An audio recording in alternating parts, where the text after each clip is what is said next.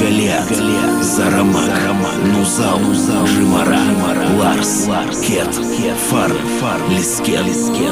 Прошлое и настоящее. Традиции и современность. Фамильные предания. На радио Алания программа «История села».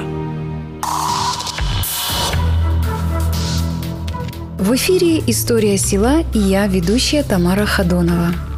Аул Лисгор – один из самых высокогорных аулов Дигории. Расположен он у подножья Белой горы на левом берегу Уруха. Здесь же находятся и села Данифарс и Кумбулта. С дороги они не видны, и трудно себе представить, что на такой высоте, на таких крутых склонах живут люди. Кажется, что здесь лишь парят орлы. Недалеко расположена и гора Уаза, самая высокая вершина скалистого хребта в Северной Осетии, на которой всегда светло и солнечно. В ущелье считают, что на вершине Уаза живет дочь солнца, красавица Агунда.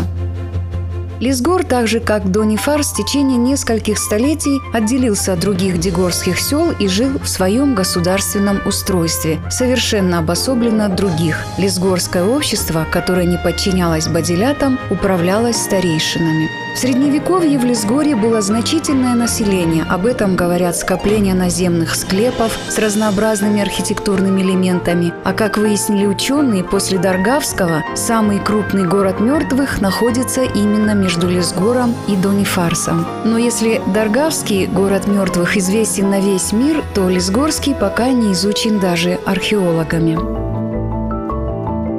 Лесгор состоял из двух аулов – Верхнего и Нижнего. Самое большое количество дворов здесь насчитывалось в 1826 году. Но после того, как в 1927 году, через сто лет, возле села сошла лавина, жители Верхнего аула разбежались в разные стороны. Кто в другую часть села, кто в Донифарс, но в основном на равнину. Всего осталось 29 дворов. Рассказывают, что первые жители поселились на южном склоне Белой горы, в пещерах, лощинах и двух башнях, одна из которых принадлежала Караевым. На северной стороне нынешнего Лесгора тоже была 10-метровая боевая башня Бузаровых. Остальные жили в домах с террасными крышами. Башни и укрепления служили лесгорцам в случае нападения врагов и могли действовать только в едином комплексе.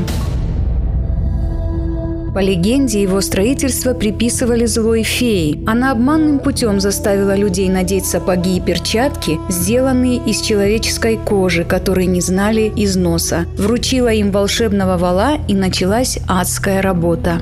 Одни подвозили камни, другие носили их на скалы, третьи строили. Так и продолжалось бы всю жизнь, пока добрая предсказательница из Лесгора не посоветовала строителям закопать сапоги и перчатки в землю, а в вала метнуть копье. И таким образом люди освободились от колдовства злой феи. В доказательство правдивости этой истории на скалах в большом количестве остались недостроенные башни. Сейчас в Лесгоре живут всего в нескольких дворах. А вообще, если говорить о выходцах из этого аула, то это фамилии Елеевых, Бетановых, Дреевых, Царионовых. Ежегодно во второй понедельник мая лесгорцы устраивали праздник в честь своего покровителя Николы. Главная пещера святилища располагалась на развалинах христианской церкви на одном из близлежащих холмов, и посетить ее могли лишь шесть специально выбранных человек. Они просили не спаслать хорошую погоду, обильных покосов, урожая и благополучия жителям селения. Даргавс, Галиат, Зарамак, Нузал, Жимара, Ларс, Кет, Фар, Лискен. Прошлое и настоящее. Традиции и современность. Фамильные предания. Программа «История села».